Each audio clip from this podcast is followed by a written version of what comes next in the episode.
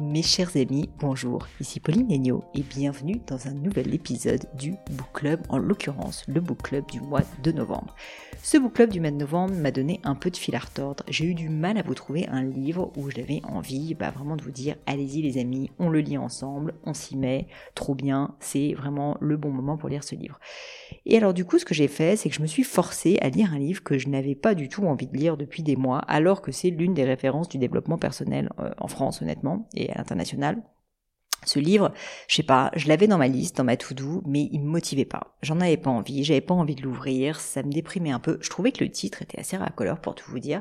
Je vais vous le donner. C'est les 7 habitudes des personnes qui réussissent tout ce qu'elles entreprennent. Je sais pas, ça me parlait pas. En anglais, ce titre, c'est The Seven Habits of Highly Effective People. Et j'avais un peu l'impression que ça serait un énième bouquin de développement personnel où j'allais rien apprendre du tout.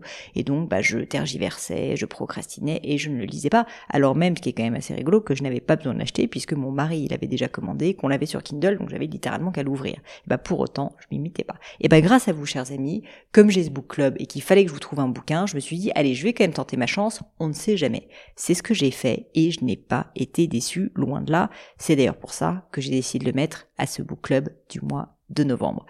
Ce livre, c'est un livre, comme son nom l'indique, qui nous présente les sept grands principes de vie qui vont nous permettre d'être plus efficaces, d'être plus, d'être meilleurs, quoi, tout simplement, dans notre vie. Et comme le rappelle l'auteur à plusieurs moments dans le livre, le succès est une question d'habitude. Donc ces sept habitudes vont être d'une certaine manière une recette vers le succès. Il y a plein de principes qui sont évoqués dans le livre, comme par exemple le principe de proactivité. Et à chaque fois avec beaucoup d'exemples très intéressants. Qu'est-ce que c'est par exemple que le principe de proactivité? Eh bien c'est une manière de dire je suis libre de choisir, je n'ai finalement personne qui m'impose mes choix, c'est moi qui décide et j'en suis hautement responsable. Il y a un deuxième principe que j'ai trouvé intéressant, le principe de responsabilité. Je suis responsable de ma vie, faut pas l'oublier, je ne suis pas une victime et je garde en tête mon but final. C'est moi finalement qui dois décider de mon but final, qui doit avoir cette stratégie.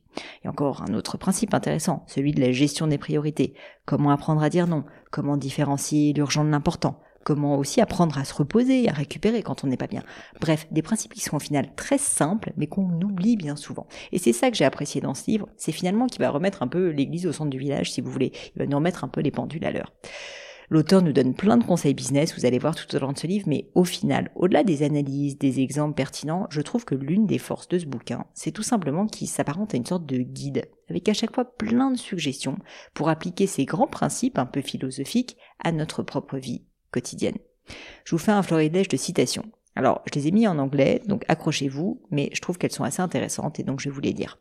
Première citation. Treat a man as he is and he will remain as he is.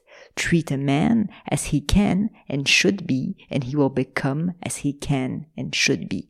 Donc en d'autres termes, si vous traitez quelqu'un comme il est actuellement ou comme vous pensez qu'il est, eh bien il va rester de cette manière. Mais à l'inverse, si jamais vous traitez quelqu'un de la manière dont vous pensez qu'il devrait être, eh bien il va devenir cette personne. Autre citation hyper intéressante, Sow a thought, reap an action. Sow an action, reap a habit. Sow a habit, reap a character. Sow a character, reap a destiny. It is not what happens to us, but our response to what happens to us that hurts us. If I really want to improve my situation, I can work on the one thing over which I have control myself. Alors là, on pourrait dire énormément de choses, mais ce que je trouve très intéressant dans cette citation, c'est tout simplement que l'auteur nous rappelle à quel point nous sommes maîtres de notre propre destin, et surtout parce que c'est notre manière de réagir au monde, de réagir aux choses qui nous qui nous entourent, à tout ce qui nous affecte finalement, qui va faire la différence. Et c'est ce contrôle-là qui va faire toute la différence. On n'a pas de contrôle sur ce qui nous arrive, mais sur notre réaction à ce qui nous arrive. Et ça, je trouve que c'est hyper fort, même si malheureusement ce n'est pas si facile à appliquer au quotidien.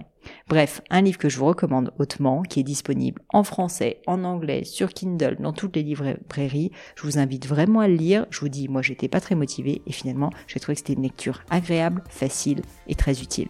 Mais je vous en dis pas plus et laisse place au book club du mois de novembre.